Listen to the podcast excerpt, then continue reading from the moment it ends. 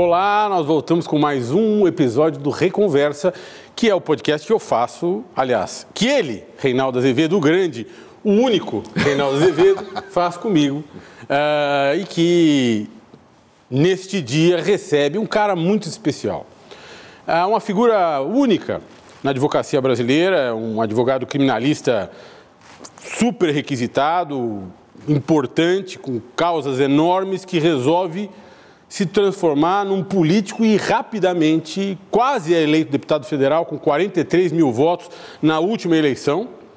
E depois disso se transforma em, ou é nomeado, secretário nacional de Justiça, é o braço direito do ministro da Justiça, o ministro Flávio Dino. Nós estamos aqui com Augusto de Arruda Botelho, meu amigo, querido amigo.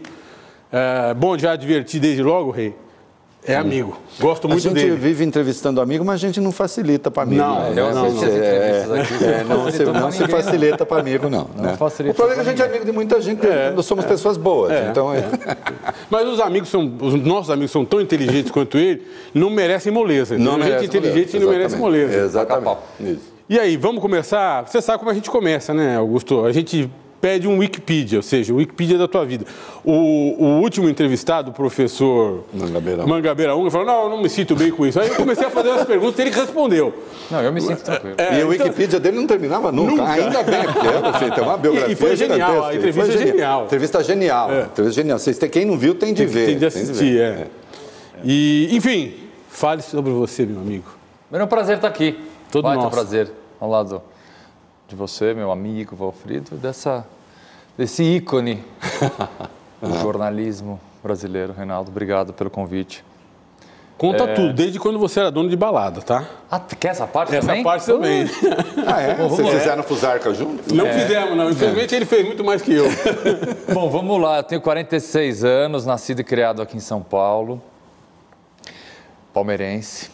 Ei, Todo mundo tem defeito. Muito né? obrigado, tá ótimo. Foi, foi, foi, entrevista foi excelente. Foi excelente. Foi excelente. Estou casado, pai de três filhos, o Theo com 12 anos, a Yolanda com 6 e o Santiago com 5. Então, três crianças pequenas, casado com a Ana Cláudia Michels, e, médica. Casado com uma mulher linda, modelo internacional e médica. Médica. Não é pouca não coisa, conheço, não. Sei que é. Médica. É. Geriatra agora, ó. É. Geriatra. Logo, logo nós vamos estar nos consultando com ela. Exato. Eu sou advogado criminalista de formação, acho que eu nunca Cogitei trabalhar em outra área, nunca pensei em trabalhar com outra área que não advocacia criminal. Comecei a trabalhar no segundo ano de faculdade com o ex-ministro Márcio Tomás Bastos. Fiquei com ele, é, direto ou indiretamente, trabalhando com ele até o falecimento dele em 2014. Paralelamente à advocacia criminal, mas ainda dentro do tema de justiça criminal, eu fundei, fui diretor, presidente, conselheiro de uma série de organizações do terceiro setor que trabalham com a pauta de direitos humanos, sistema de justiça criminal, direito de defesa. São várias organizações, eu sempre tive essa, essa presença e, e sempre entendi é, extremamente necessária a, a, essa participação da sociedade civil organizada. Então, é, várias organizações que eu tive a honra de, de, de participar, dirigir e fundar. Hoje sou secretário nacional de Justiça, do governo Lula e do ministro Flávio Dino, e já que você quer esse intervalo da minha vida, eu também fui dono de algumas casas noturnas aqui em São Paulo. Fundamentais para edificar a juventude e a adolescência de muita gente como eu. Não, eu, é. eu, eu me lembro, eu dei uma entrevista há muitos anos atrás, que o título, para uma revista, e o título era O Lado B do Augusto. E o jornalista me perguntava por que isso? E eu dei a resposta e eu vou dar a mesma resposta para você. Assim, o advogado criminalista, a advogada criminalista, hoje eu não vou dizer que está um pouco melhor, porque as críticas, os ataques, eles continuam muito presentes, mas sofre uma pressão e vive num ambiente de estresse muito complicado. Se você não tiver um lado B, qualquer que seja, artes, esporte, uhum. você vai ter problema. Quais casas? Eu fui dono do Clash, Lions, iate, casas noturnas de. Aí ah, você aprendeu muito com ser humano, de, de ser humano nesse, nesse, ambiente, né? Eu sou bem boêmio, né? É. Então, assim, eu venho, eu, eu, eu, sou uma pessoa que gosta de noite desde muito novo. Meu pai reclamou, meu pai, eu saía, assim, adolescente eu saía bastante. Meu pai, quando eu voltava de madrugada, meu pai falava, aposto que Delfim Neto não saía assim. É. Você não vai ser um Delfim Neto. Eu falei, não, pai, eu não tenho essa pretensão de ser o Delfim Neto. Realmente essa pretensão eu não tenho. Mas ele falava, Delfim Neto não saía nem assim. Nem o físico, né? Não, nada. Mas eu tive. E, assim, Ninguém eu sabia o que eu fazia porque eu não contava. então, assim, a. É, trabalhar, acho que tem uma questão de investimento mesmo, sempre foi uma. Eu também investi em cinema, fui produtor de filmes, etc. Então, assim, é, é, é uma, é uma necessidade de ter uma atividade outra além da advocacia criminal, porque se você ficar só na advocacia criminal, você vai ter problema. Foi necessário. Vamos falar, é, me ocorreu aqui, eu estava vindo para cá falando com um amigo, a propósito de um caso, o caso do voto do ministro Cristiano Zanin sobre é, o maconha, discriminação da maconha para consumo. Não vou entrar no mérito agora, mas podemos entrar também, não tem nenhum receio. É, não faltam criminalistas no Supremo? Falta. Porque sabe o que está pensando, Valfrido? Tem gente da área civil, tem gente da área constitucional, tem. Agora, o direito que realmente. E como, em razão de lava-jato, não sei o que, a gente vê muito empresário acusado disso, daquilo, parece que o direito criminal, o direito penal, ele só cuida de gente rica, de gente endinheirada. Agora, o direito que realmente chega mais ao pobre, que o pobre conhece mais de perto, não é o direito penal e não devia estar lá. Com certeza. É... Quer que a gente lance a candidatura já ou pode ficar para... Não, não, não quer. Não, Estou né? muito tá. bem na Secretaria Nacional de Justiça. Ah. É, de fato, sim. Eu, um, obviamente, você tem ministros e ministras que não têm a formação base e a formação, a, maior, vamos dizer assim, é, dedicação ao direito criminal, ao direito processual criminal, mas que se aprofundaram ao longo dos anos e são proferem votos extremamente tecnicamente adequados. Posso discordar de um outro posicionamento que é absolutamente normal, mas se construíram ao longo dos anos é, em criminalistas, mas criminalistas de essência, pessoas que dentro da academia é, fizeram do direito penal ou do direito processual penal a sua escolha, de fato você não tem. Eu acho que faz falta para ter uma condução. Você pega o ministro Celso de Mello, por exemplo, que tem uma história, né, começa no Ministério Público, fez muito júri, tem uma história, uma vivência. Acho que, Reinaldo, mais do que propriamente a parte técnica do direito processual e do direito penal, uma vivência no sistema de justiça criminal é muito importante. Porque muitas vezes você, num tribunal superior em Brasília, obviamente conhece, porque indiretamente participa do sistema de justiça, mas essa, esse dia a dia num fórum de justiça criminal, esse dia a dia do processo. O cheiro do cárcere faz diferença. Faz, mim faz diferença. Deixa eu aproveitar a pergunta do Reinaldo e te fazer uma pergunta acho que nós vamos ter que te fazer uma série de perguntas sobre o sistema de justiça, claro, o que está certo, o que está errado, o que tem que mudar, claro, o que não tem que mudar. Uma das coisas que eu acho que são interessantes diz respeito à jurisdição constitucional. Uhum. Né? O Reinaldo está dizendo, ó, falta um criminalista no Supremo. Mas você não acha que a jurisdição constitucional criminal está muito ampla? Se você chegar nos Estados Unidos, e eu fiz essa pergunta de certa forma para o ministro Gilmar quando esteve aqui. Se for aos Estados Unidos, se é para os senadores americanos que no Brasil os senadores são fazem a, a, sabatina do ministro indicado e ao mesmo tempo são entre aspas clientes da Suprema Corte, eles caem de costa. Né? Você vê lá o, o presidente Trump, o ex-presidente Trump, está uh, sendo julgado por um juiz de piso. Uhum. Tudo acaba no Supremo. Né? Em matéria criminal, você não acha que está muito ampla essa jurisdição constitucional criminal do Supremo Tribunal Federal? Me preocupa mais ainda, Wolfrido, a quantidade de temas que chegam ao Supremo e que jamais deveriam chegar. Pega o ministro Gilmar, que esteve aqui. Então, vou dar um exemplo do ministro Gilmar, que há uns três, quatro anos atrás absolveu uma ré condenada a quase sete anos de cadeia por ter supostamente traficado menos de dois gramas de maconha. Uhum. Aí você se pergunta, como é que um caso desse Vai foi parar, parar no, Supremo? no Supremo? E eu, na época, tive a curiosidade de verificar em quantas mãos esse caso passou.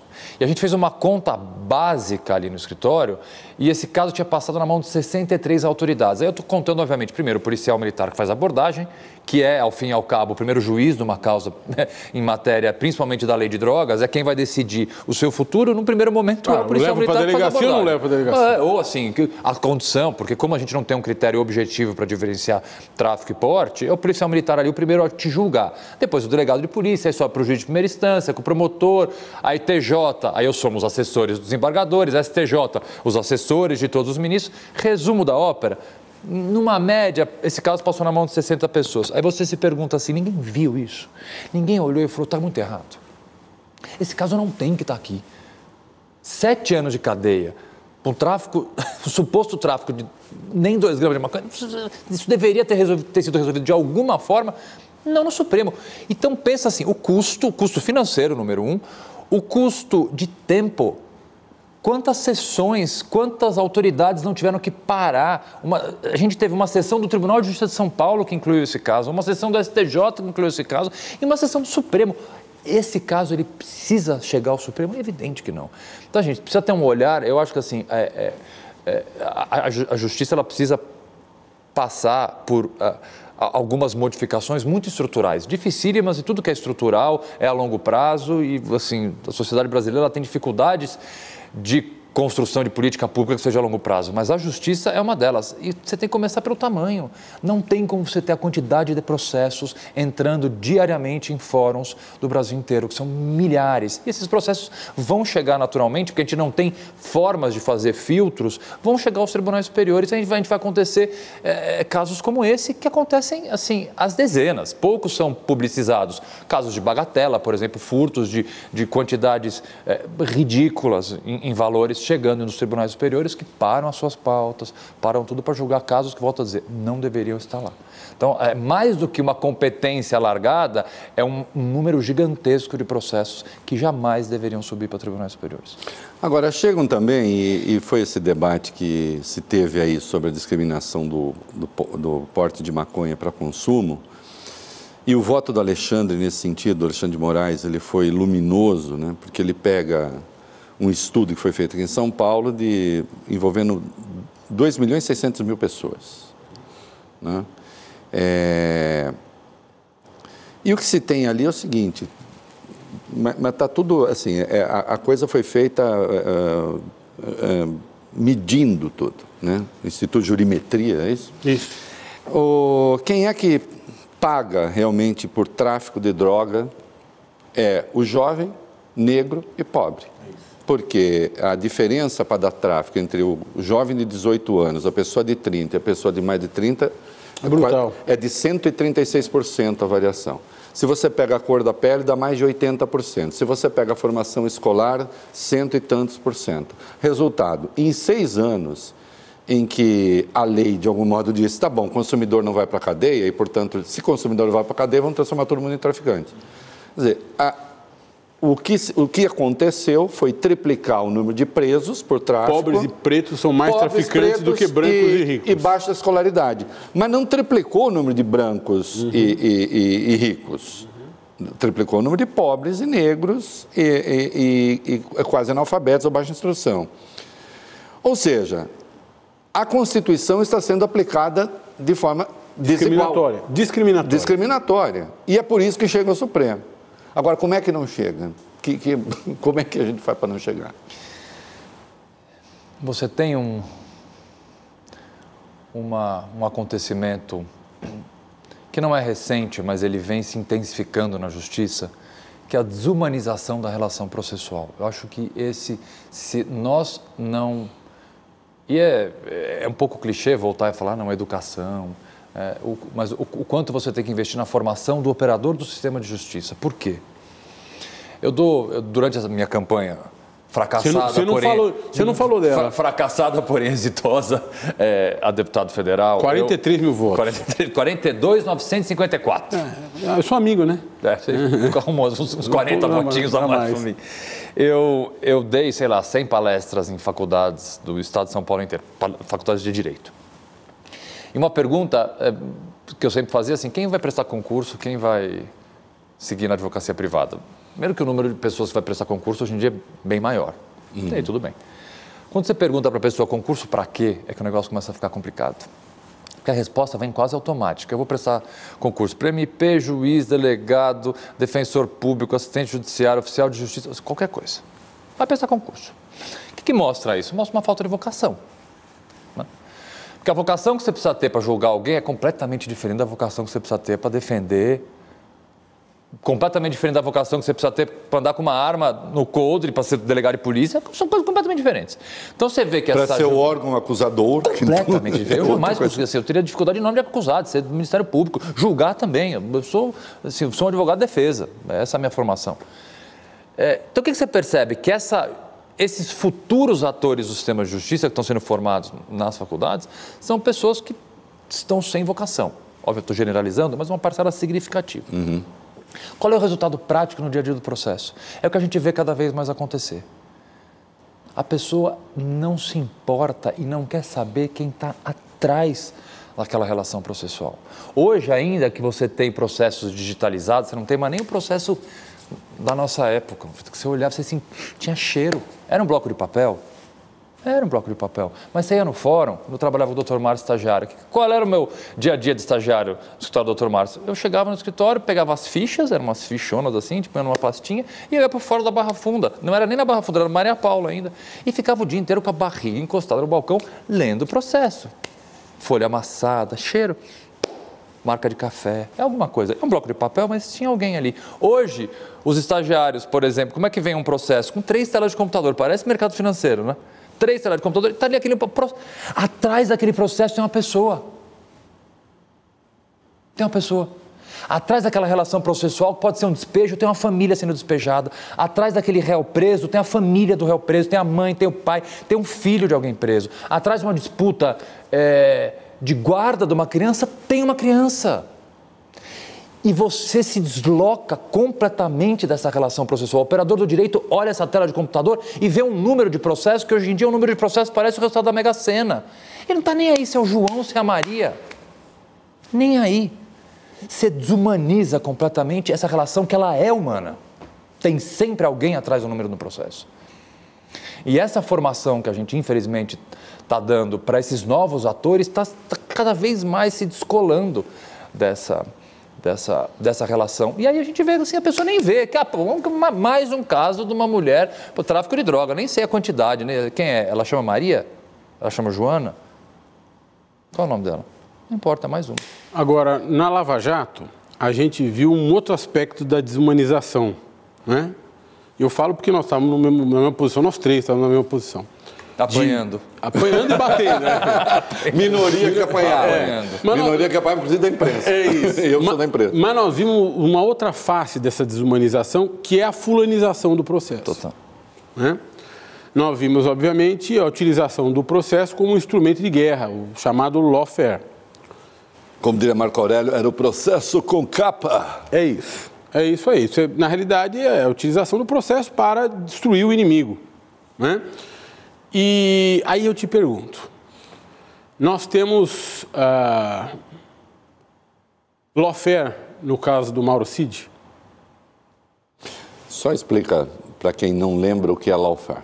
Muito bem, lawfare é a utilização do direito, das regras de direito, dos processos como instrumento de guerra, ou seja, para alvejar o seu inimigo. Eu não gosto do Lula, vou usar o processo penal para prejudicar o Lula. Eu não gosto do Bolsonaro, vou usar o processo penal para prejudicar o Bolsonaro. Ah, nós levamos, o nosso sistema de justiça levou o Mauro Cid à cadeia e o mantém na cadeia para obter do Mauro Cid uma delação premiada para alvejar o Bolsonaro? Ou seja, nós estamos fazendo a mesma coisa que se fez na Lava Jato? Bom, você... Pergunta de amigo. Claro, super. Você. Não sei a resposta dele, eu não concordo. Mas... Não, nem eu estou dizendo que é isso. Você... Nem eu estou dizendo que é isso, mas é uma pergunta que precisa ser feita. Sim, claro. Você me trouxe. Para o secretário nacional de Justiça. Você me trouxe a lembrança, Valfredo, quando você faz essa relação de delação premiada com prisão preventiva e essa introdução na tua pergunta sobre a Lava Jato. E eu me lembrei de uma coisa que o primeiro artigo que eu escrevi criticando publicamente a Operação Lava Jato foi em 2014, convenhamos. Logo no começo como para a Folha de São Paulo e que eu dizia que o que a Lava Jato fazia à época era tortura.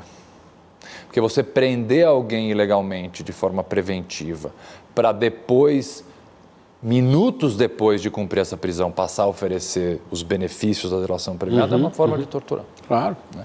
Imagine em 2014... um ano e meio em preventiva, dois. aconteceu. Imagine dois. em 2014... Eu fui xingado na rua eu me lembro, eu e o doutor Márcio saindo do escritório dele na Faria Lima, indo almoçar na rua Mauri, e uma senhora parou o carro do nosso lado, abriu a janela e foi fazer uma pergunta. Eu imaginei que ela fosse perguntar alguma coisa, do, qual é o endereço, alguma coisa, era para xingar a gente. Por causa desse artigo e toda, obviamente, a o nosso posicionamento crítico em relação aos abusos que foram cometidos. Ah. Eu sempre me posicionei e continuo me posicionando eu perdi crítico emprego. a todos os abusos.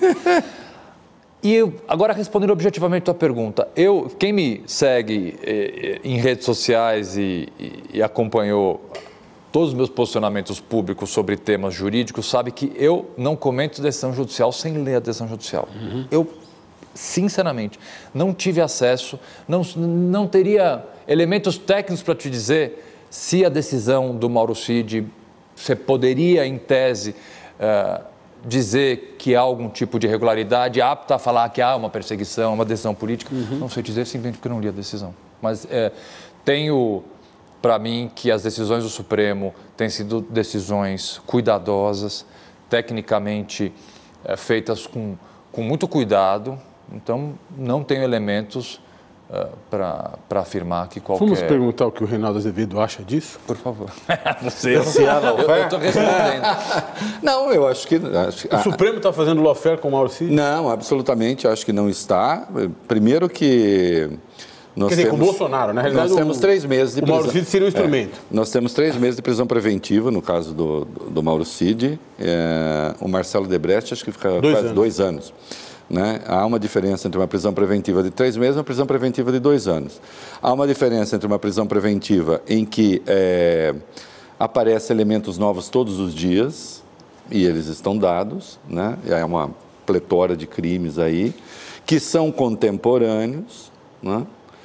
É, lembrando mais que, como há uma cadeia de militares envolvidos nesse troço, e como o seu Mauro Cid exerce uma liderança óbvia, porque a hierarquia que existe na caserna, ela subsiste fora da caserna, e tem todos, há outros, né, sargentos e não sei o que, envolvidos nesse troço, a chance de ele interferir na instrução criminal me parece evidente, é dada pela própria natureza das coisas, então, acredito que a prisão preventiva, e dados os crimes evidentes, a prisão preventiva se justifica. Tem o crime, tem indício de autoria e tem a chance de interferir na instrução criminal. A sustentação oral te convence?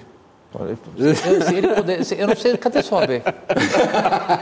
Eu não tenho mais OAB, né? Eu não tenho mais OAB. Eu, não tenho, eu tive que. Eu reclamei. Como é que eu não tenho mais OAB? Eu, eu reclamei para a presidência. Suspeito. Fica suspenso, eu tenho que ser. suspenso a OAB? Ah, não, fica para assumir, assumir a secretaria. Ah, tem que ficar suspenso, entrevistador ignorante, eu não sabia. Tem que. Ah, suspende para Suspende, e vou te dizer. Mas porque é incompatível ter carteirinha da OAB e ser secretário? Ele não pode Não, mas eu sei que não pode divulgar. Não, vou te dizer mais tem que devolver física. Eu fiz uma reclamação pública com a nossa presidente Patrícia Vanzolini, porque você tem que devolver a carteira física, tem que ir lá devolver. Claro, tá lá, é, como, a, se, é como se você estivesse sendo criminalizado por ser secretário nacional de Justiça. Está cautelada no, no, na, na, OAB, minha, carteira, minha carteirinha Gente, sabe que eu não sabia? Olha, a ignorância, eu não sabia disso. Não pode. Nem carteirinha da OAB você pode ter. Eu estaria lascado, porque eu perdi a minha carteira de identidade, eu ia ter que devolver a carteira do AB, eu ia me tornar ninguém. Sou sujeito anônimo. É, eu ia me tornar ninguém. É. Veja só, nós tivemos uma articulação, isso sou eu, a minha leitura, né? A gente teve uma articulação golpista que, a meu ver, começou já antes da eleição. Né? Nós tivemos filhos falando que para fechar o Supremo bastava um, um, um, como é, não precisava nem um cabo, bastava um soldado e um jipe, sei lá o quê. Né? É... Um cabo dois soldados. Um cabo dois soldados.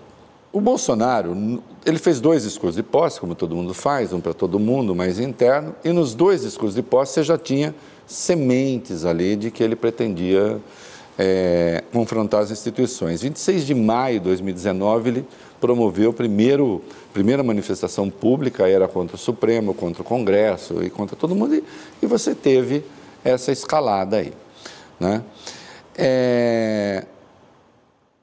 E ele foi permanecendo, e ele foi fazendo, e, e a Procuradoria-Geral da República né, foi tomando as posições que, que tomou ao longo desse tempo. Nós temos ainda um sistema que é poroso à pregação golpista a partir do próprio locus do poder. Faltam instrumentos, porque veja só, o crime de responsabilidade, para que você consiga o crime de responsabilidade, você precisa ter o apoio de dois terços do Congresso. Acontece que o crime comum também, porque também precisa dos dois terços né, da Câmara. É, um presidente da República não pode demais, no fim das contas? Deixa eu arrematar a pergunta. Por favor. Nós devemos ter no Brasil algo como foi feito na Alemanha, um, um grande órgão estatal de proteção da democracia? Vamos Acho lá. convém essa. Uma, uma, uma, uma, reflexão aqui um, um pouco para trás. A democracia brasileira é extremamente jovem, não preciso nem dizer, né? Assim, do ponto de vista histórico, ontem a gente vivia sob um regime de exceção, né? Eu, com 46 anos, vivi, nasci ainda dentro de um regime de exceção. 88 está anteontem. Do ponto de vista histórico, então, 8 de janeiro é há quatro segundos atrás, né? Isso. Plum. E nós sofremos uma tentativa de golpe, ponto. Atabalhoada? Sim, mas assim, claramente com intento golpista. Essa democracia jovem, como toda juventude frágil, se mostrou firme.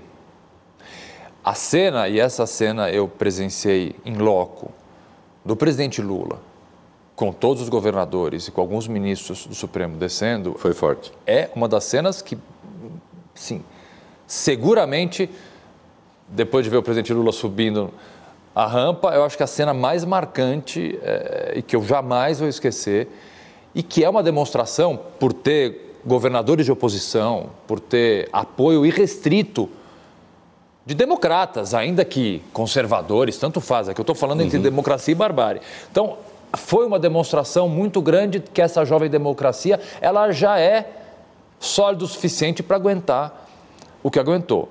Mas nós percebemos, por outro lado, que o arcabouço legal ele precisava de uma, de uma revisão. Tanto que no dia 10 de janeiro, o ministro Dino me deu uma tarefa que foi escrever um novo texto, que agora foi assinado pelo presidente Lula, alterando partes da lei em defesa do Estado Democrático de Direito, porque de fato alguns tipos penais que a lei anterior eh, deixou de prever, o 8 de janeiro nos mostrou que a gente precisava uhum. deixar disposto. Financiamento é uma tentativa de golpe, eh, divulgar através de redes sociais um chamamento, a incitação à prática de atos golpistas e atentatórios contra a democracia. Isso a lei não conseguiu prever natural que depois de um acontecimento grave como nós tivemos no 8 de janeiro, eh, se, se, observasse a necessidade de se adequar a uma lei que é extremamente recente, né? A lei é do governo Bolsonaro, Sim. uma lei de outro dia. 2019. Mas a gente precisava, e foi isso que foi feito. Foi feita uma redação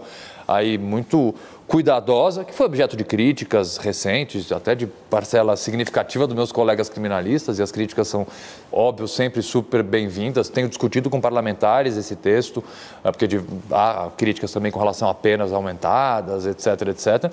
Mas eu, eu, eu, eu sim, de, depois do eu não vou dizer susto, que foi mais do que susto, né? Sim, os dias subsequentes ali em Brasília foram muito, muito tensos, né? Agora, muito tensos, muito é, tensos. É, quando a gente fala de órgão de, de tutela, de proteção da democracia, é, e da necessidade de um órgão assim no Brasil, é, é evidente que a gente lembra desde logo que o Supremo teve de criar um inquérito para se, se proteger enquanto instituição. Sim.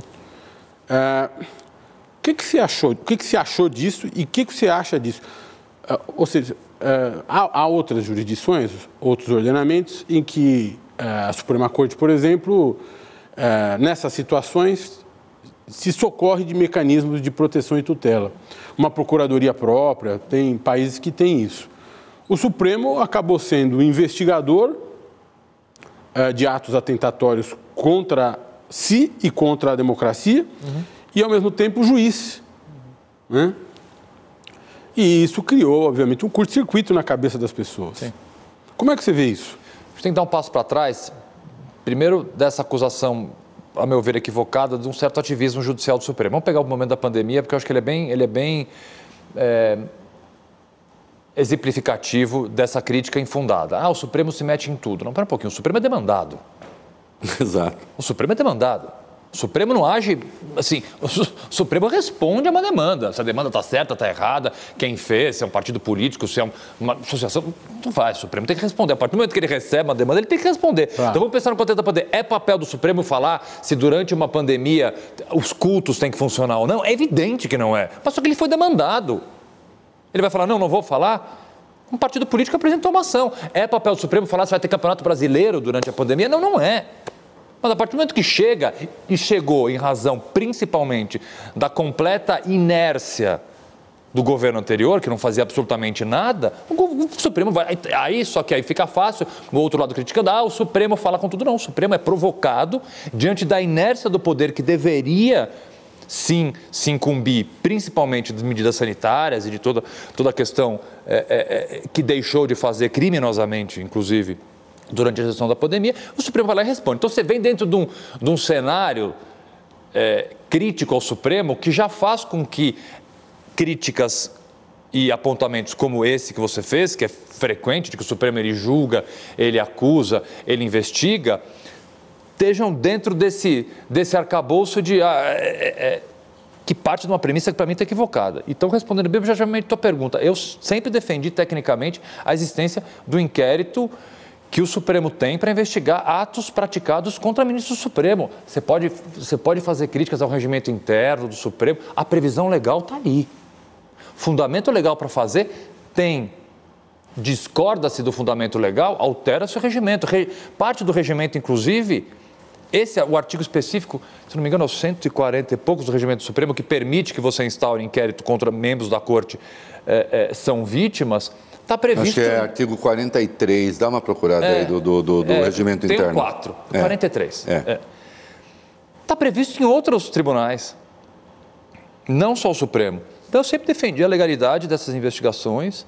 Uh, antes, muito, de, de, de, de assumir a Secretaria Nacional de Justiça e continuo defendendo a legalidade de, processual dessas, dessas e tem uma coisa, né? É, o... A extrema-direita quer que as Forças Armadas sejam o poder moderador do Brasil, mas a verdade é que quem conserva características de poder moderador, no fim das contas, acaba sendo o Supremo, porque a decisão última é dele. E não só no Brasil. E não só no Brasil. Nos grandes democracias do mundo porque, todo. Se não é quem? É não, eu até poderia dizer, se não é Força Armada, tudo bem. Se vier com um tanque para cima de mim, o que, que eu faço? Eu vou lá com os meus óculos enfrentar o tanque? Ah, mas não é moderação, não. é imoderação. Ah, mas aí é moderação. Não é?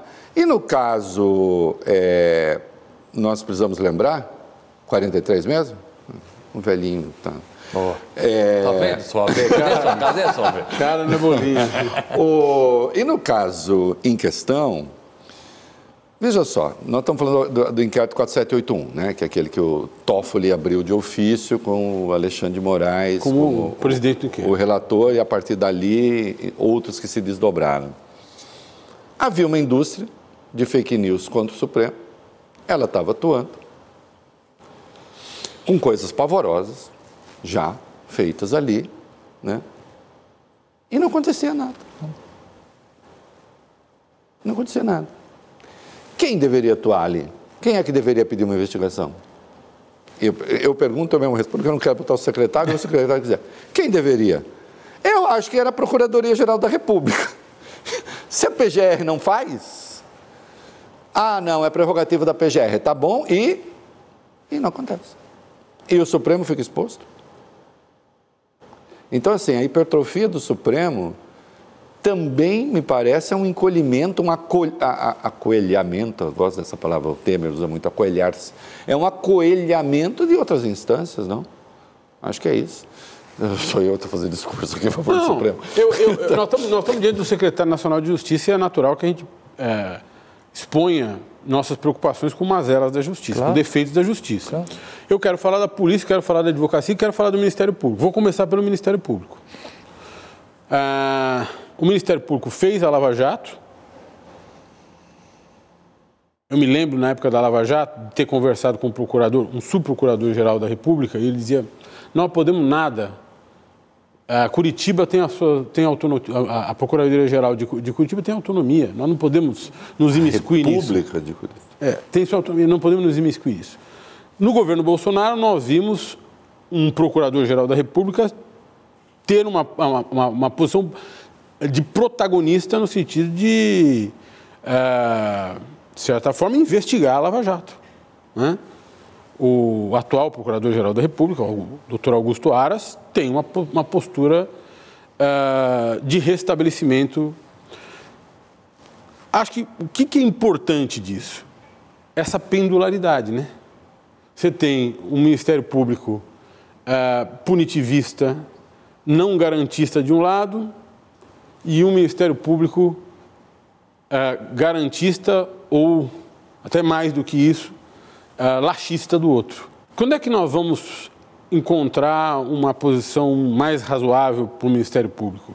Não um Ministério Público que fique, em que um promotor fique contando quantas condenações ele tem, mas a quantidade de vezes que ele fez a norma legal ser aplicada como ela deveria ser aplicada. Não dá para analisar o Ministério Público, seja federal principalmente, mas estadual também, pela régua e pelo que a gente observou na Lava Jato, que isso é um, assim, um ponto completamente fora da curva. Aquilo o que aconteceu ali jamais pode Mas acontecer. foi sistêmico, não é, Augusto? Evi, assim, teve influência. Tem muita gente envolvida teve nisso. Teve muita influência. Não só os protagonistas. Teve muita influência. Concordo que, assim, que, que, que isso se expandiu do, do locus ali do Paraná, de Curitiba, eh, e, e, e houve evidente influência. Mas hoje eu vejo essa influência, obviamente, diminuindo gradativamente e o Ministério Público, sim, se transformando ou não se transformando, voltando a ser esse órgão essencial para a administração da justiça, para a defesa uh, uh, da cidadania. Nós temos na Secretaria Nacional de Justiça diversos projetos com o Ministério Público, com o Conselho Nacional do Ministério Público. A bem da verdade, os projetos, é, é, é, é curioso isso, né?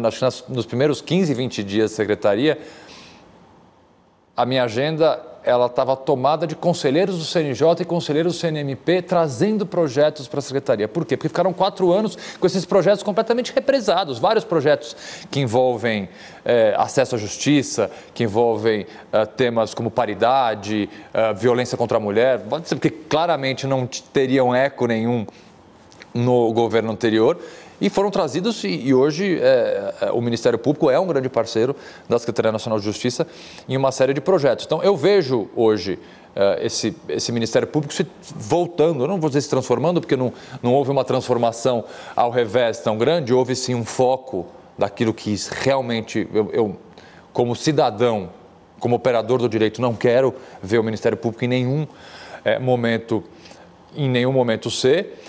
Agora, respondendo objetivamente a tua pergunta desse pêndulo, ele passa pelo momento político, ideologicamente polarizado de forma burra que nós tivemos no país. Eu acho que isso acaba entrando num eixo de normalidade a partir do momento em que a própria sociedade brasileira, do ponto de vista político, entre numa normalidade, que eu não sei se vai acontecer, sinceramente, porque a polarização ela continua.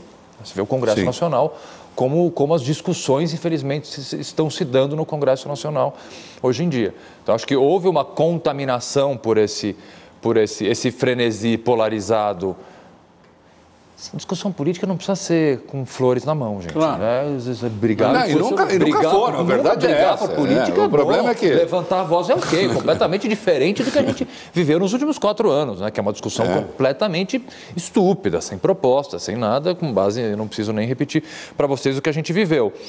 É, de certa forma, isso influencia todos os atores é, brasileiros. O Ministério Público acabou também se influenciando A questão isso. sempre foi o seguinte, o, o, o, sujeito ser racionário, não, ok, ele tem lá as coisas, o, o problema é, é, ter um racionalismo que tem uma base racional, pelo menos, e que se estejam discutindo coisas deste mundo. com alguma frequência as coisas não são deste mundo. Ainda no Ministério Público, uma questão de opinião que não é a, a, a sua secretaria não interfere no Ministério da Justiça. Nós tivemos o Lula inaugurou no primeiro mandato a prática de indicar o Procurador-Geral da República a partir da lista tríplice, o que não é uma exigência constitucional. Para os procuradores de justiça de Estado, sim. Né? É, para o é, chefe da PGR, não. Né? Do Ministério Público da União, não. É, a escolha é livre entre os profissionais da carreira. Eu acho que não deu certo. Né? Eu acho que o Rodrigo Janot prova que não deu certo, opinião minha. Né? O Arias não sai da lista tríplice, eu também acho que não deu certo. Porque assim, até disse ontem, nem tudo que não é lava-jato me serve. Não é lava-jato, mas serve. Não serve.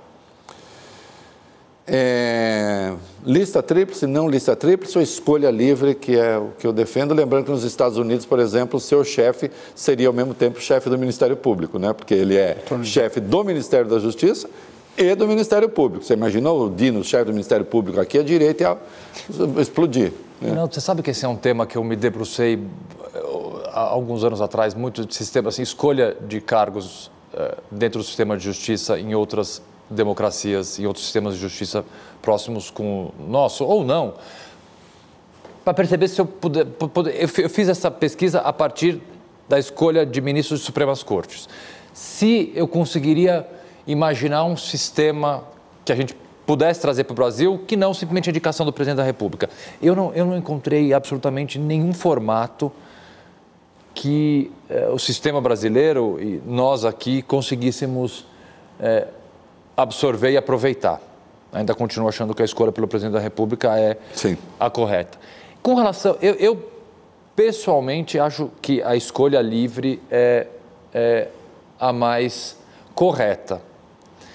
O que não impede que você faça uma escolha livre do nome que está constando claro. numa lista tríplice. Sim. Numa lista Inclusive ele, né? É, é. mas assim, a, a, a condicionar a escolha de nomes a listas, a não ser, obviamente, listas, por exemplo, é, é competência da Secretaria Nacional de Justiça entrevistar os candidatos a todos os tribunais superiores, tirando o Supremo. Então, pela, pelo meu gabinete passam todos os candidatos para TRF, TRE, porque são listas. É, são listas que são julgadas, que é uma, uma, uma, uma formalidade processual diferente dessa escolha que é exclusivamente do presidente da República. E essa, essa, eu fiquei curioso, e essa entrevista, ela é formal. É só, é, mas você pode dar um não ali, dizendo, ó, oh, não rola. Não, isso, é, isso, isso, quem faz é o presidente Lula, o ministro Não, eu Dino. sei, mas assim, não, você, você, faz uma, você faz uma avaliação. Eu discuto com o ministro, claro, a, a, todos os candidatos. Atenção, gente, ficar de bem com ele é, já, é, ainda é uma boa ideia. Sempre será. Agora, é, uma, uma, voltando a esse assunto, mas já para mudar de assunto, a gente esquece que o Ministério Público não é um poder do Estado. Seja, ele não pertence a nenhum dos poderes. É, não, não, mas é, é, veja, essa coisa de o presidente da República não pode ter ingerência sobre o Ministério Público é uma falácia. Mais do que isso, ah, nós precisamos de um procurador-geral da República absolutamente isento, porque ele pode ter de ser instado a processar ou denunciar o presidente da República. Mas nós vamos escolher o Procurador-Geral da República com base nessa exceção absolutamente excepcional? Faz sentido isso? Advocacia. Você é um advogado bem-sucedido. Era até ser secretário nacional de Justiça e voltará a ser depois de deixar de até ser porque, desculpa, volta a questão, não perde o fio. Me ocorreu aqui sobre claro. o PGR. É, de certo, é, de certo modo, o poder mais é o poder mais poderoso da República. Porque no caso do presidente da República, por exemplo, é se ele disser não, é não. Não tem, não é um colegiado que claro, decide. Se é processa ou não processa. Uhum. Se falar que é não, é não. É, o, é o chamegão é, do PGR. que recurso tem? Não, não tem nenhum. recurso. Não tem recurso. Uhum. é super importante. É. Volte. Qualquer presidente da República que tenha o mínimo de juízo vai colocar uma pessoa que tem o mínimo de juízo na PGR. é óbvio. É. Mas, mas voltando para a questão da advocacia, né? você é um advogado bem-sucedido e você sabe quão raro isso é na advocacia. Ou seja, a advocacia se compara ao, ao mercado de jogadores de futebol, né? 0,01% são Neymar, os advogados mais ou menos a mesma coisa. Poucos são os advogados. Aqui tem Neymar e Messi. Ah, aqui, ó. Neymar não, Neymar não. Messi e Cristiano Ronaldo. Sim. Neymar um pouco. Não, mas a gente sabe que muitos dos nossos colegas passam muita dificuldade para pagar suas contas, sustentar suas famílias. A gente que tem o um mínimo de noção do que é advocacia sabe quão complexa é a vida da, do, dos advogados e das advogadas. Né? É, um, é um mercado difícil ainda mais difícil para o cliente, porque tem uma brutal assimetria de informação. Não é como comprar uh, dois produtos que estão na prateleira e que são comparáveis. O cliente não entende nada de direito, então ele não sabe qual que é o bom advogado, qual que é o mau advogado. Ele só descobre muito tempo depois, quando ele se lascou. Né? Essa é a verdade. Você não acha que as nossas, que a nossa OAB, as OABs estaduais e a OAB federal precisam ser revistas? Primeiro, no seu processo de, eh, de, de, de formação de quadros. Né? Nós temos uma eleição na OAB federal que é indireta. Né? Para mim não é muito claro como isso acontece, sendo bem sincero. Uh, e além disso, rever a disciplina jurídica da nossa profissão? Não é possível que nós tenhamos 2 milhões de advogados no Brasil? A gente tem mais, como é que é? Mais cursos de direito, se somados todos os cursos de direito do Isso, mundo. mas ninguém que vai que se candidatar ao AB Como é que trata é? desse Somados assunto. todos os do mundo, no Brasil nós temos mais do que todo o resto do mundo? É isso, bicho. É mais ou menos isso. Eita porra. É? É, agora, pergunta se alguém candidato ao AB estadual fala sobre isso. Não fala, porque não vai ter voto. Mas não vai ter voto, mas esquece de dizer para a pessoa que é o seguinte, olha, você, O que você fazemos nós que não temos o curso de direito? não, você vai ingressar, você vai ingressar numa carreira para não ganhar nada. É esse o ponto. Porque não tem espaço no mercado. Eu, voltando à época de campanha, eu, eu me recordo de dar uma palestra. Eu recebi o convite, palestra na faculdade e tal. E, e eu fui no endereço, a hora que eu cheguei era um estúdio. Sim, não era uma faculdade. Era uma faculdade que só dava aula online. Eu dei a palestra para 1.500 Não alunos existia assim, que não que ficam numa câmera com a Claro. câmera apagada. Então assim, qual é a formação que a gente está dando? E eu fico pensando nessa família que coloca um jovem e vai pagar uma mensalidade, vamos imaginar, de 500 reais para uma faculdade, acreditando que vão ter o primeiro filho doutor, Doutor. É estelionato isso. E que vai chegar depois de cinco anos de formado, vai ter uma dificuldade brutal para passar no exame de ordem, que é um exame difícil, bastante difícil. Eu me lembro de estudar bastante para passar no exame da OAB. E se passar depois de três, quatro tentativas, vai entrar no mercado de trabalho, que é um mercado de trabalho extremamente competitivo. Extremamente competitivo. Então, eu concordo com você. É, é- é Quer absolutamente dizer, necessário que você faz, na verdade, você alarga a base, faz o negócio, faz o vale tudo e depois põe um exame ultra difícil para funilar e você Mas- fica mas ali com, fim- é. com os excluídos do direito. Mas ao fim você prejudica os próprios profissionais, Claro, porque evidente. não tem mercado para todos, mas pior ainda, você prejudica o consumidor de serviço jurídico, porque ah, naquele universo tem gente boa, claro, mas tem gente ruim também.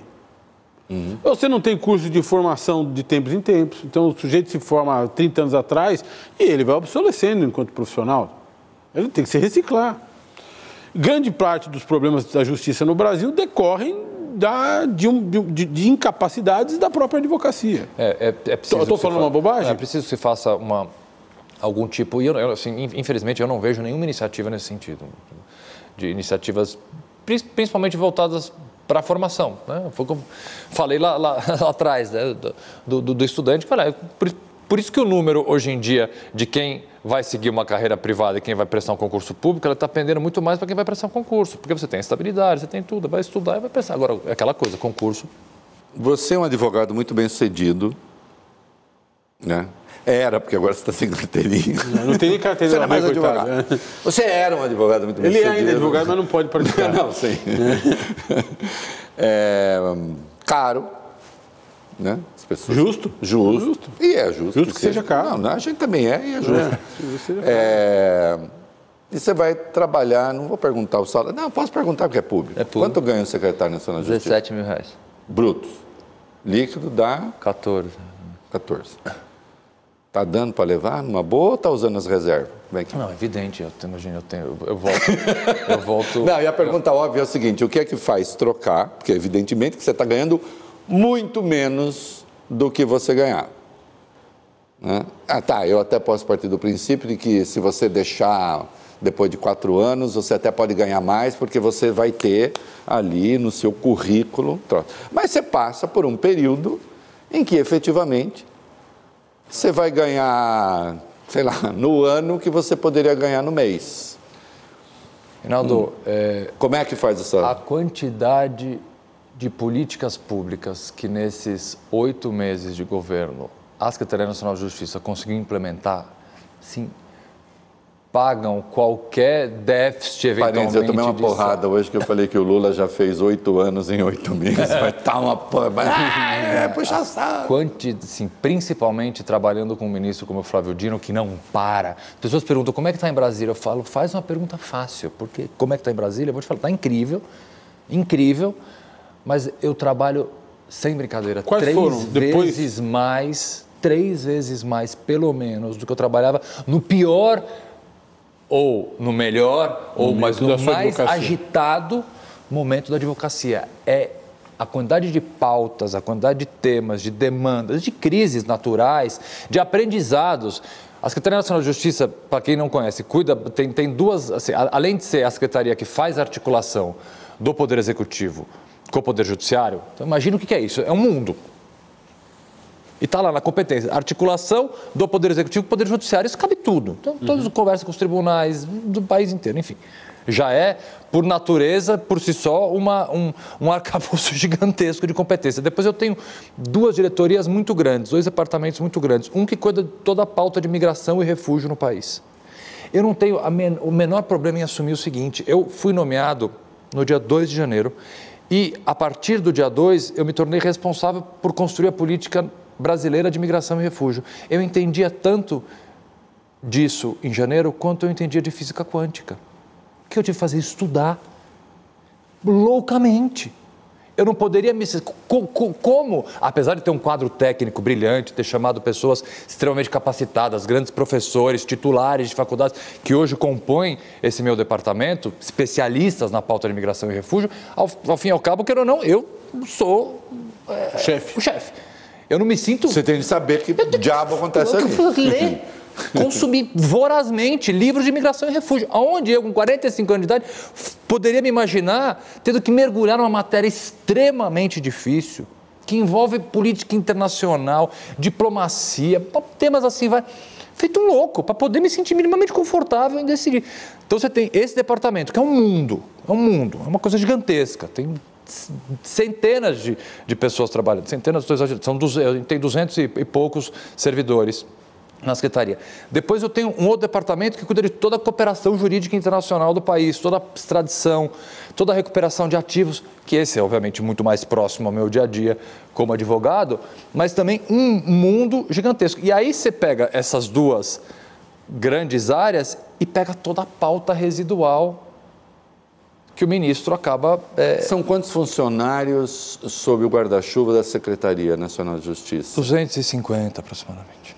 E que cuida, vamos, vamos rememorar, que cuida de assim, áreas, grandes áreas. Esses dois departamentos. Esses dois departamentos. Migração e Refúgio, que é o DEMIG, e o DRCI, que é Recuperação de Ativos e Cooperação Jurídica Internacional. Tem um terceiro que é muito, que, assim, que aposto que vocês não sabiam, que é hum. muito Meu, posso que curioso. Eu, é. eu faço a classifica classificação indicativa de filmes, séries, etc.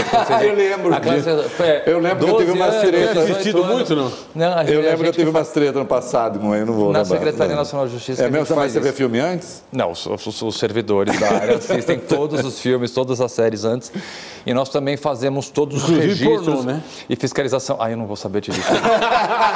não vou saber te dizer. Nunca ouvi nenhum, nunca ouvi nenhuma. E nós também cuidamos de todo o registro e fiscalização das organizações de sociedade civil e interesse público, os OCIPs. Mas eu vou voltar ao ponto que me interessa aqui, a questão um pouco pessoal.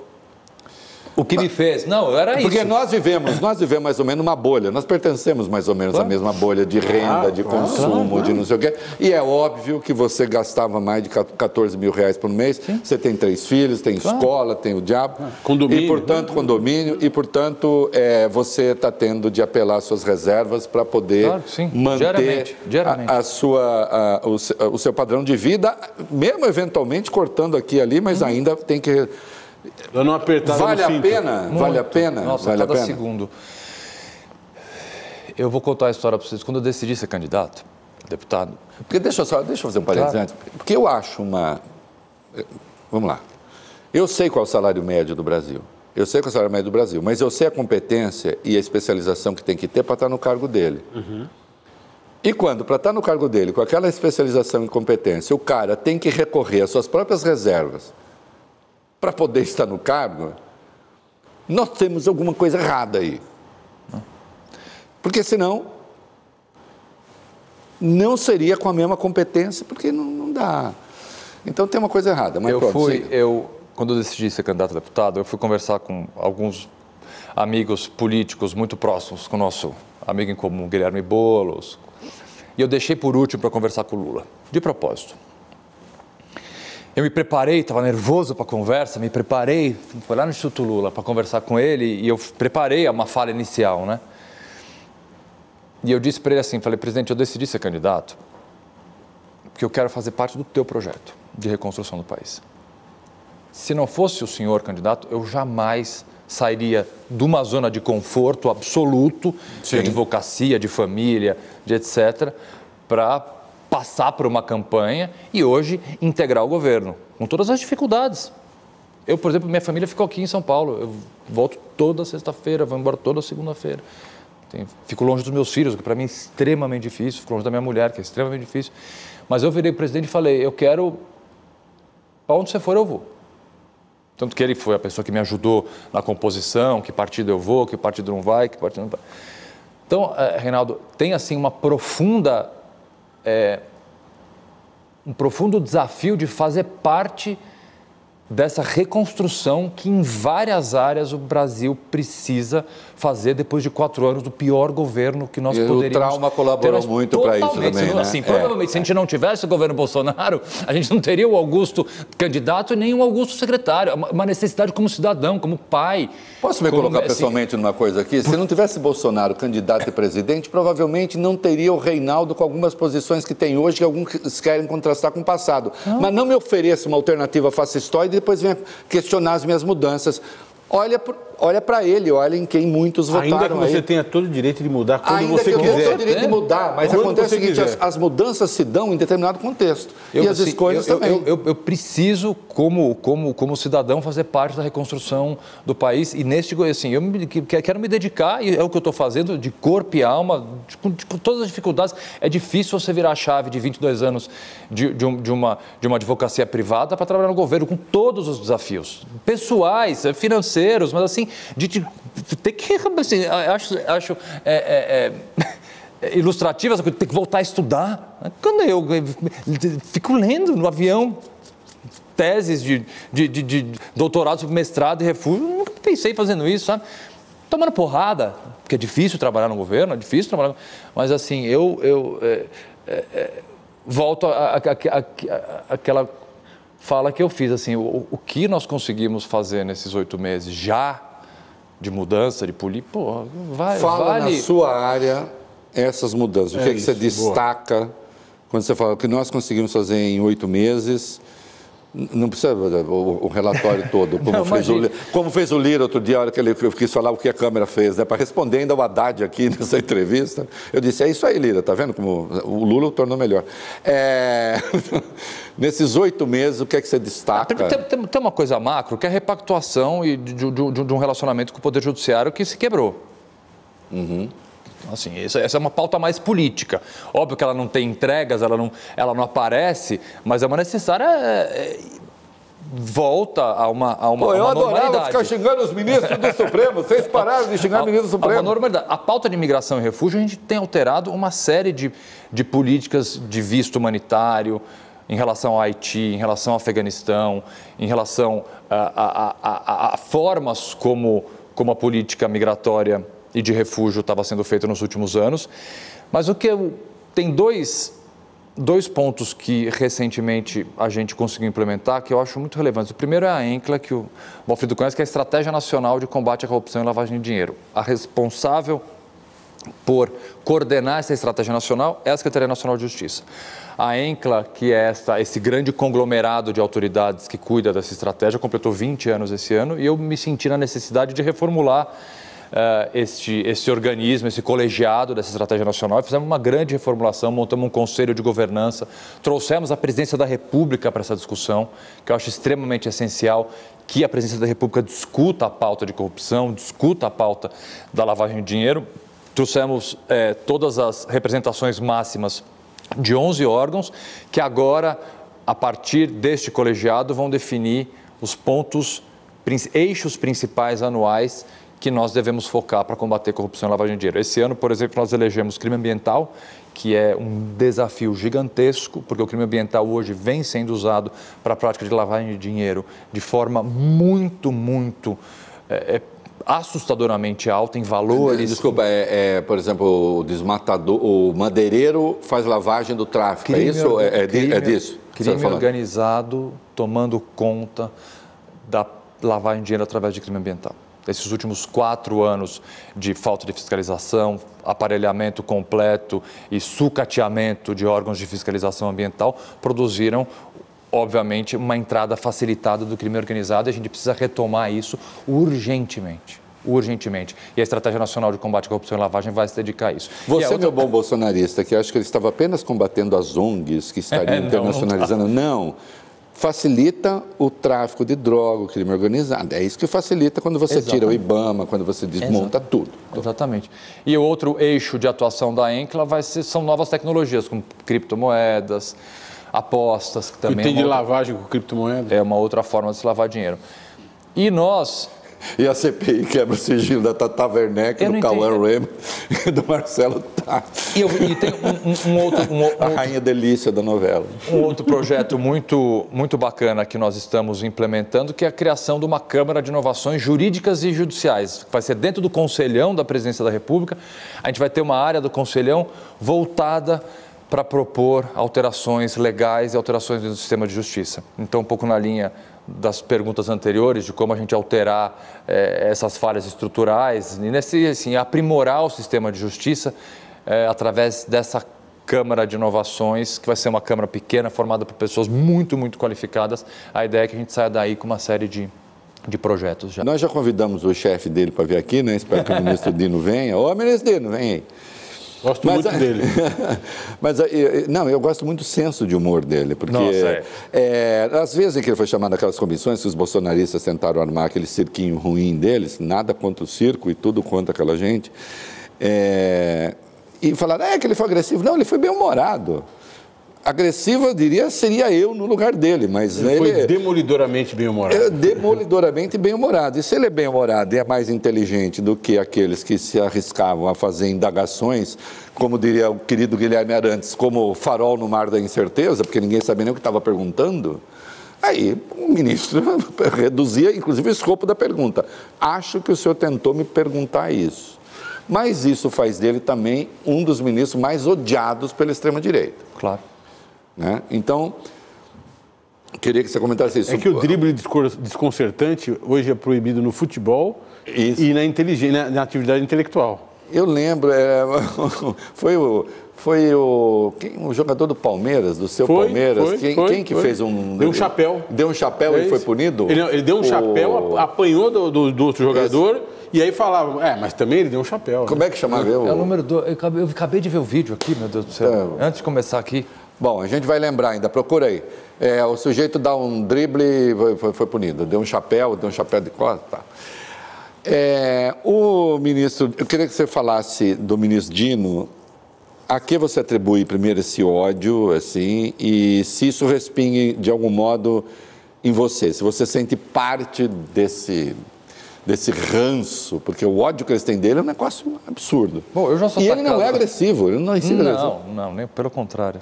O maior coração que você pode imaginar é o dele. É, eu, eu, já sou atacado pela extrema direita e pela direita muito antes de assumir Sim. este cargo. Então, assim, aumentou um pouco. Aumentou mas também como diminuiu a minha presença em rede social por uma exclusiva e total falta de tempo, porque nunca ninguém fez as minhas redes sociais, sou eu mesmo indo lá e agora me falta tempo total para fazer isso.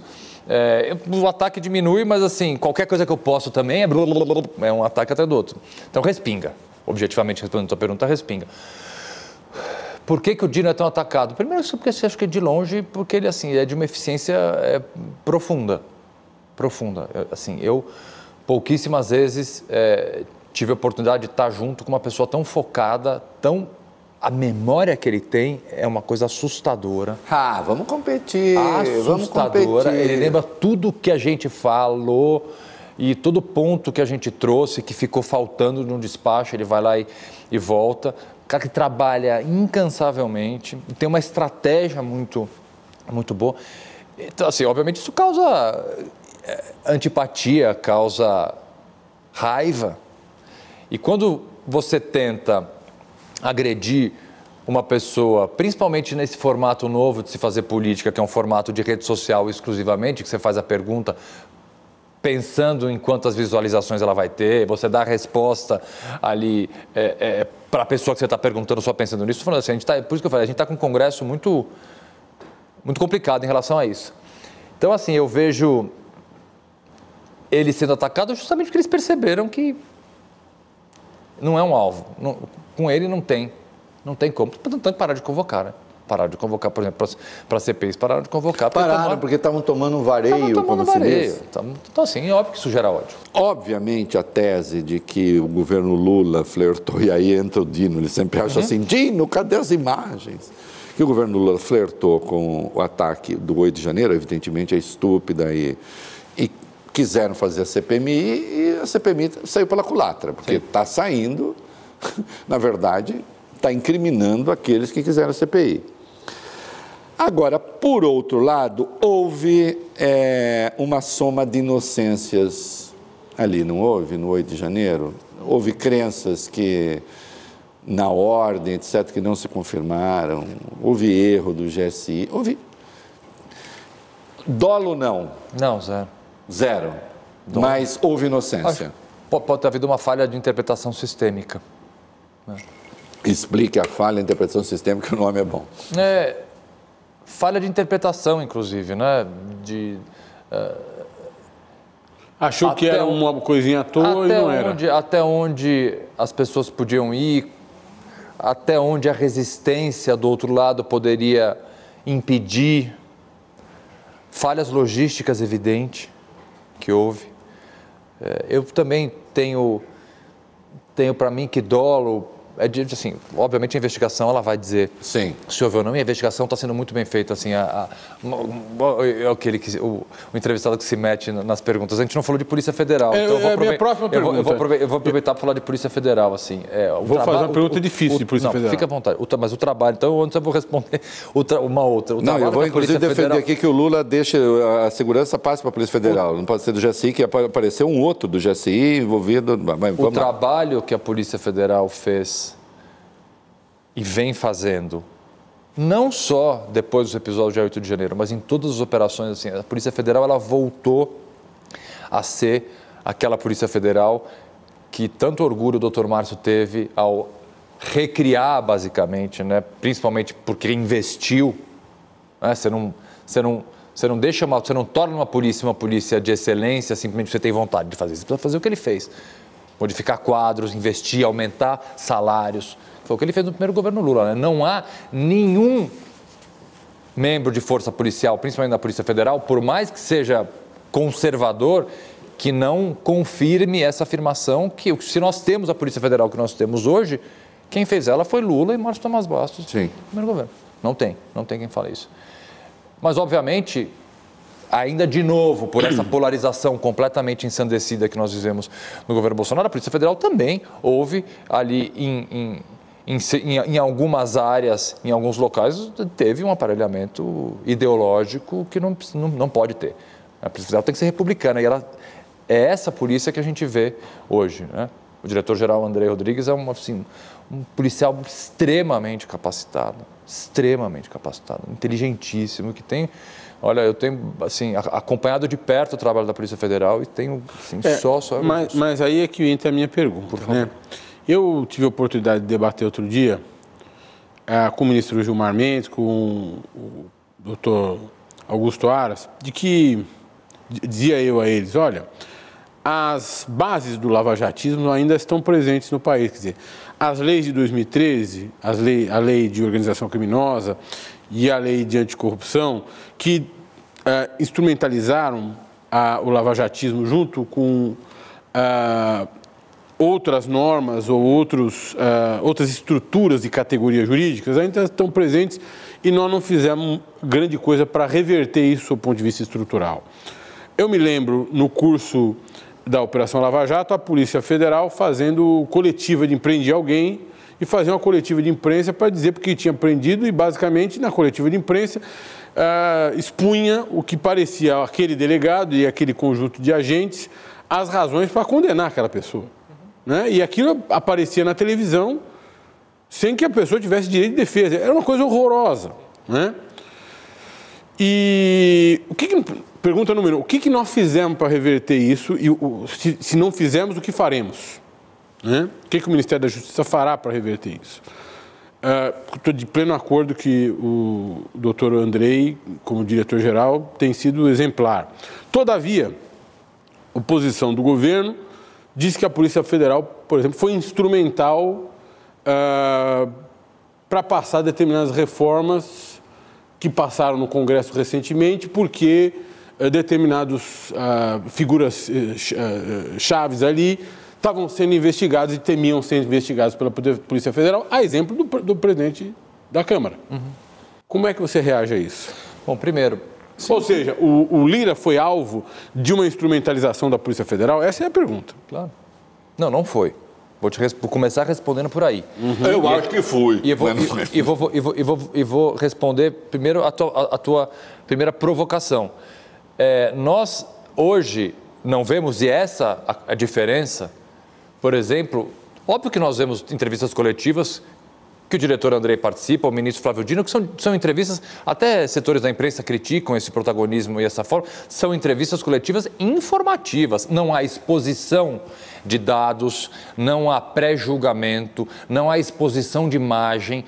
Quantas nós recebemos... Não há entrevista coletiva acrescentando acusações que não estão nos autos. Eu recebo Entendeu? todo dia pela manhã a lista das operações da Polícia Federal que estão ocorrendo naquela manhã. Você vê alguma dessas operações, as pessoas algemadas sendo transportadas para um camburão? Nem vazar para a TV, né?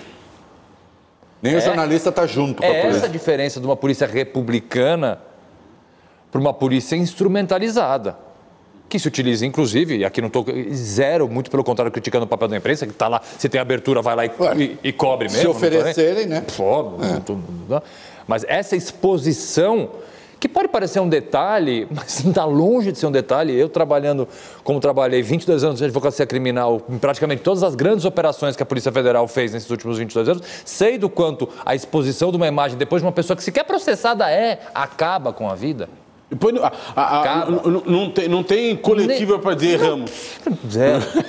não, você mais. sabe o que mais me indignava? Que é o seguinte, é. O, o, o, o, se fez muito na Lava Jato, tinha operação por essa por aquela razão, o delegado dava uma entrevista e acrescentava coisas que não estavam nem no, nos autos, não estava nada, em lugar nenhum, ele acrescentava coisas. É um negócio bárbaro. Não tem essa exposição, é um, é um, é um cuidado com a investigação, é um cuidado com o cidadão, com a que está ali, tá ali por trás, independentemente da gravidade, da culpa ou não, tanto faz. Aliás, explica para todo mas deixa, mundo. Mas deixa ele ah, contar, não. por que, que a coincidência da investigação do Lira e da, dos parentes do Lira com a votação de importantes projetos do governo no Congresso, não caracterizou uma instrumentalização da Polícia não, Federal. Eu, eu, não, eu, não, tenho elemento nenhum para fazer esse link, assim, não, a não ser uma suposição. É, mas a minha pergunta é importante. É claro que é, claro que é. E eu entendo, e eu entendo aqueles que podem aventar alguma ligação. Mas ele, assim, eu, eu tenho que me basear em elementos minimamente concretos. Eu não tenho. Eu não tenho absolutamente nenhum, nenhum, nem de informações, nem de, nem de nada. Então, Essas investigações estavam em curso. Estavam em curso. É, é, acho que convém explicar que os delegados da Polícia Federal, eles são realmente autônomos. Não quer dizer que não haja contaminação ideológica no seguinte sentido. Um delegado prefere isso, um delegado prefere aquilo, tem infiltração, tem o diabo. Mas até onde sei, vocês não recebem com antecedência as operações que não, vão imagina, ser realizadas, né? Tem que explicar isso. Imagina. E nem manda o delegado investigar imagina, quem quer que seja. O ministro da Justiça não pega o telefone e liga, investiga não. fulano de tal. Sim, cada delegado da Polícia Federal, ele preside uma investigação, que obviamente ela pode ser iniciada por uma série de formas, um boletim de ocorrência, por uma notícia de fato, por uma requisição do Ministério Público, e a partir do momento que ele assume, ele preside aquela investigação. E até por pedido e... do, Ministério da, do, do Ministro da Justiça, Sim, mas em é determinados é casos, óbvio que é explícito. Óbvio que é explícito.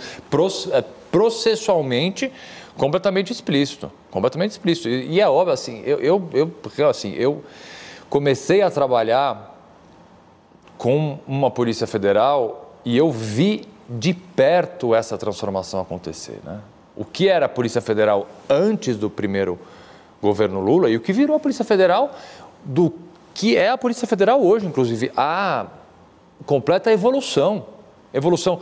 Nós temos dentro da, da ENCA, da Estratégia Nacional, por exemplo, nós temos uma rede de laboratórios de lavagem é, muito, muito avançada, que a Polícia Federal, enfim, é, é uma grande parceira é, nessas investigações, porque, sim, se você, sem, sem uso de inteligência e sem uso de tecnologia, você não investiga lavagem de dinheiro, e sem a cooperação de, de outros órgãos extremamente parceiros, você não consegue investigar.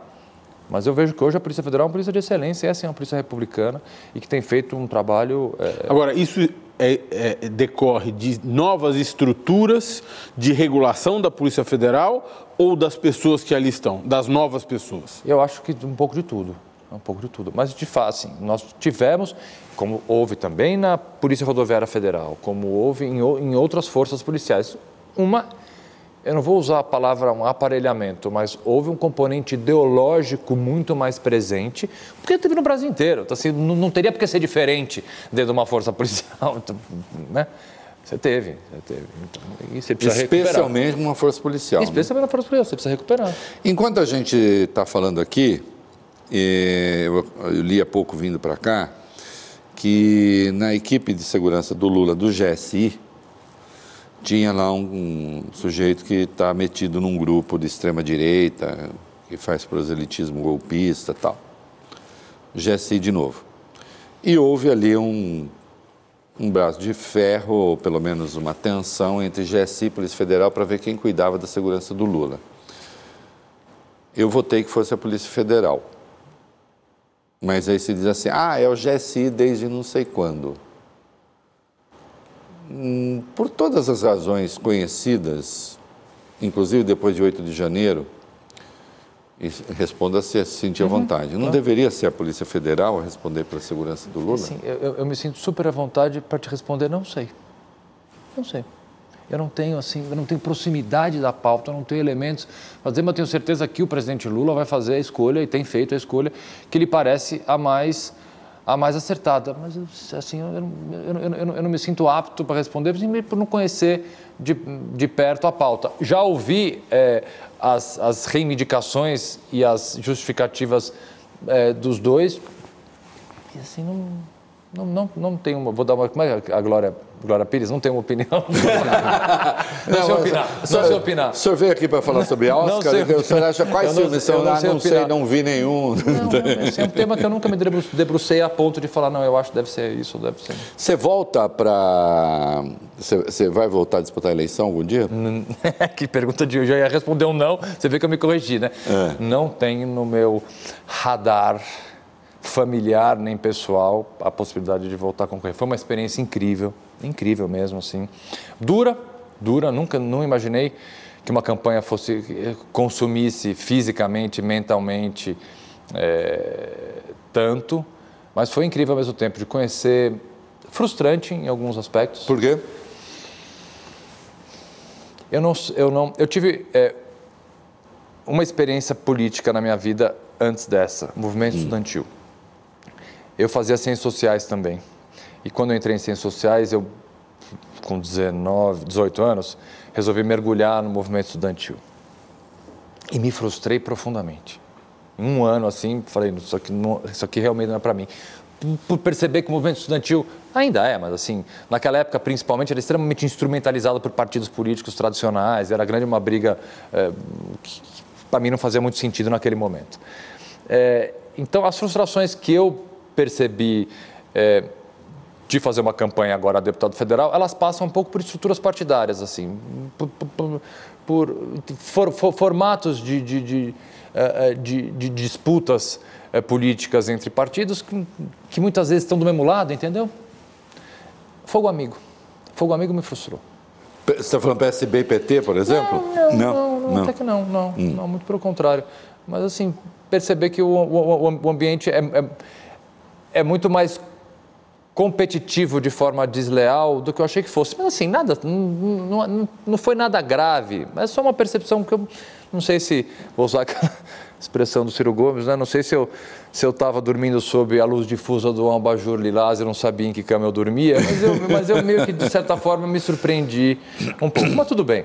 É, tudo que eu aprendi e o quanto foi positivo, engrandecedor para a minha vida como advogado, como cidadão, como tudo, valeu, valeu super a pena. E 43 mil votos, ou 42, 954, de fato, é assim, eu fui recentemente levar meu filho mais novo pela primeira vez no jogo do Palmeiras, Não faz isso. Ah, mas... Não, eu levo todos. Não, não, Não, faz a vou. Todos Vai são ser- menores. Não, isso, é- isso, isso é- gente Atenção, Justiça Brasileira, secretário nacional de Justiça. Eu levei meu filho. Juizado de menores está de olho você. levei. Conselho tutelar agora. Conselho Juizado tutelar. Eu É. levei ele no jogo e quando o, o, o locutor falou ali, ah, no estádio, público pagante, 36 mil né, pessoas. Eu falei, cara, eu olhei para aquele monte de gente Eu falei, tive mais eleitores que isso aí. esse estádio inteiro, mais 7 mil pessoas saíram no domingo com o númerozinho olha lá, cara, 4004, meu número, com o númerozinho anotado para votar em mim. Em Algumas cidades eu tive voto, eu, com todo respeito, eu nem sei onde,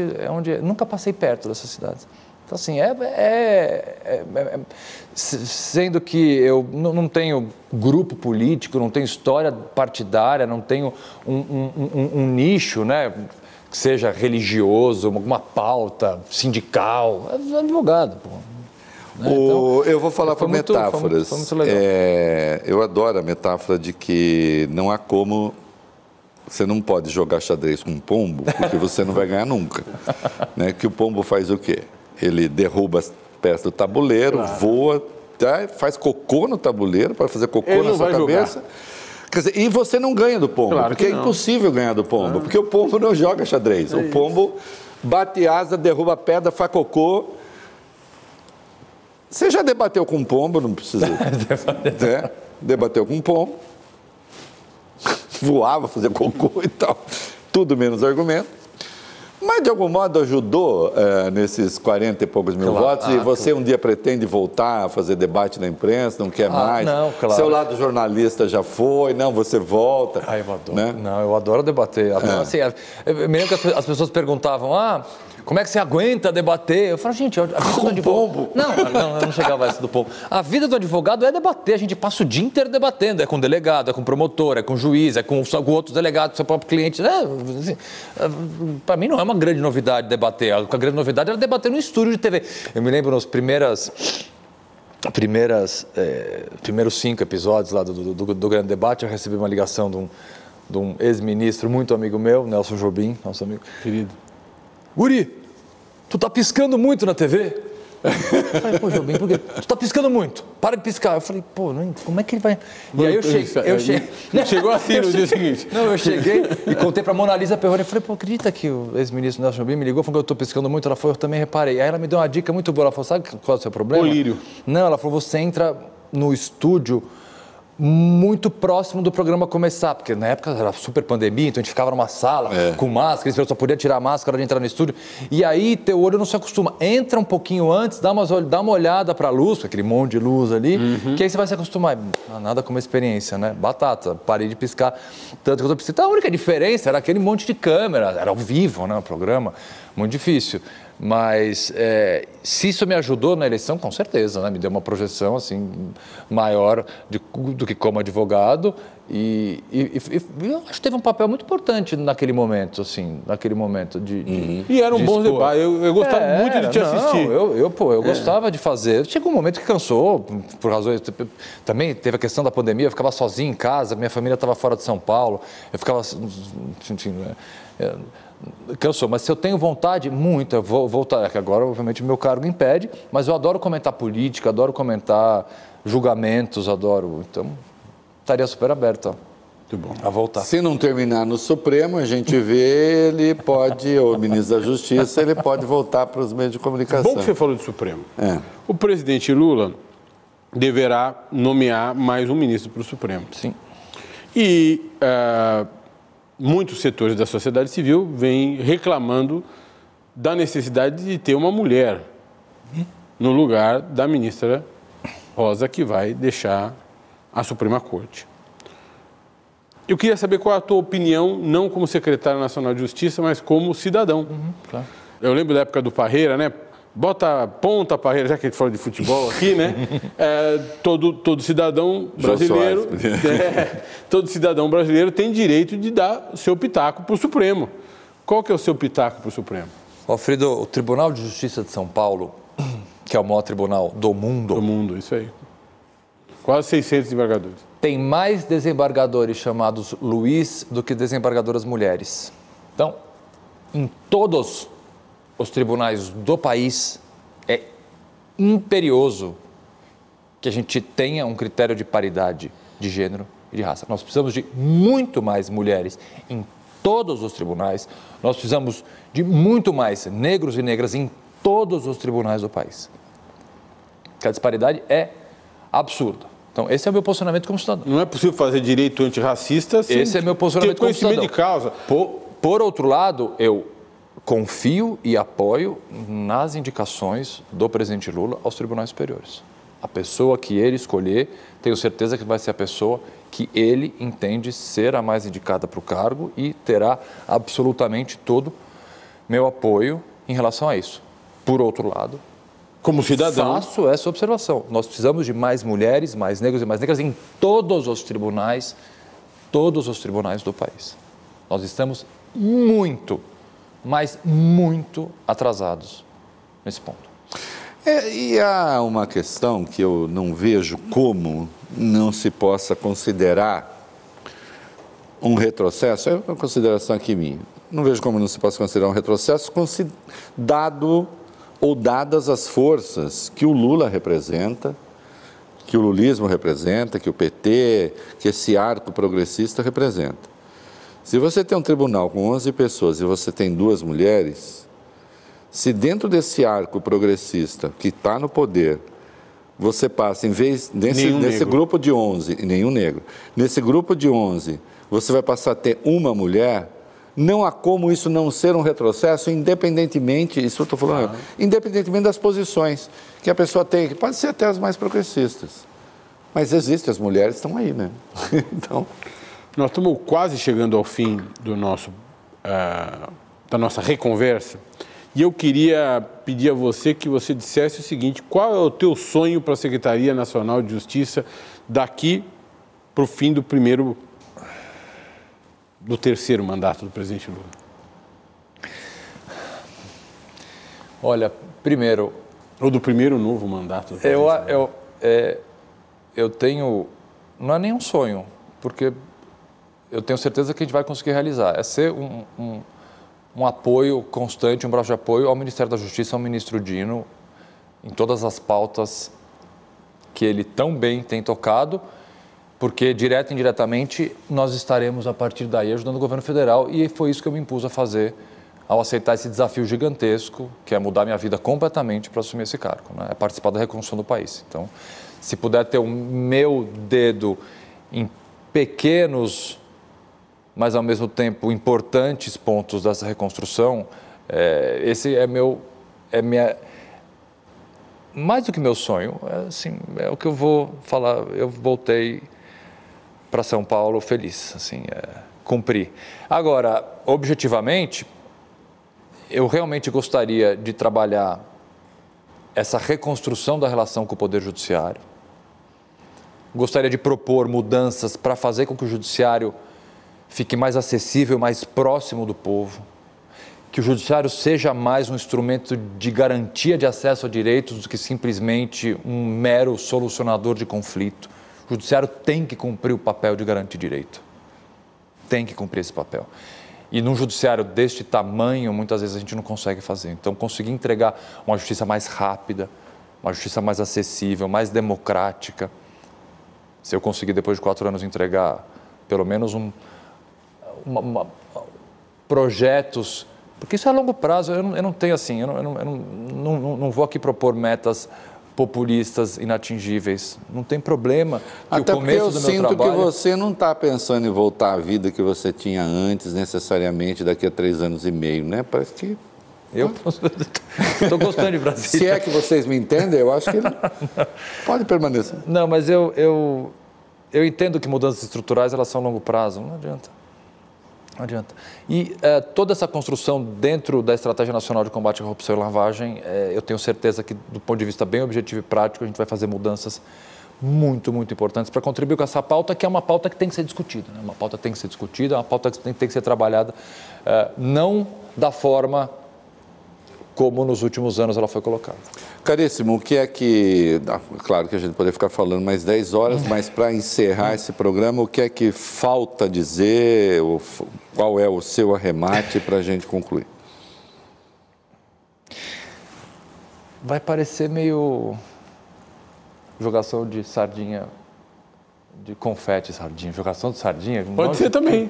Pode ser. Pode ter. alguém- Tem gente que merece Não, sardinha. joga- jogação de confete. Mas assim. O, Vencida, o, né? O papel, o papel da sociedade civil, da imprensa nessa reconstrução é tão importante, sabe? Assim, então, o que vocês estão fazendo, Reinaldo, Valfrido, assim, é, o quanto ajuda e quanto dá suporte para essa reconstrução, que muitas vezes ela é solitária, sabe? Ela Sim. é solitária. Ela é solitária. É, difí- é assim, é, é, é difícil, é difícil largar tudo aqui e ficar num gabinete ali. Não- essa, essa experiência ela, ela é, ela é solitária muitas vezes, assim, mas saber que você tem a quilômetros de distância pessoas como vocês, assim, participando diretamente dessa, dessa reconstrução eh, desse país, da manutenção da democracia, dá um, dá um baita de um gasto. Assim, na verdade, o que eu queria terminar dizendo é agradecer, agradecer vocês mesmo. Acho que É isso, agradecemos. nós que agradecemos. Você sabe Terminamos como aqui, termina, né? mão. Olha aqui. Terminamos aqui. É, se você gostou, dá like aí, se inscreve no canal. É bacana, porque. Como é que é? Se não gostou, YouTube? dá do mesmo Ajuda, jeito. gente. Se não gostou, dá do mesmo jeito. Eu, eu antes falava. Ah, Se não gostou, vai- vai- vai, vai dar não. do mesmo jeito. Obrigado, meu cara. Obrigado. Foi uma excelente Obrigado. conversa.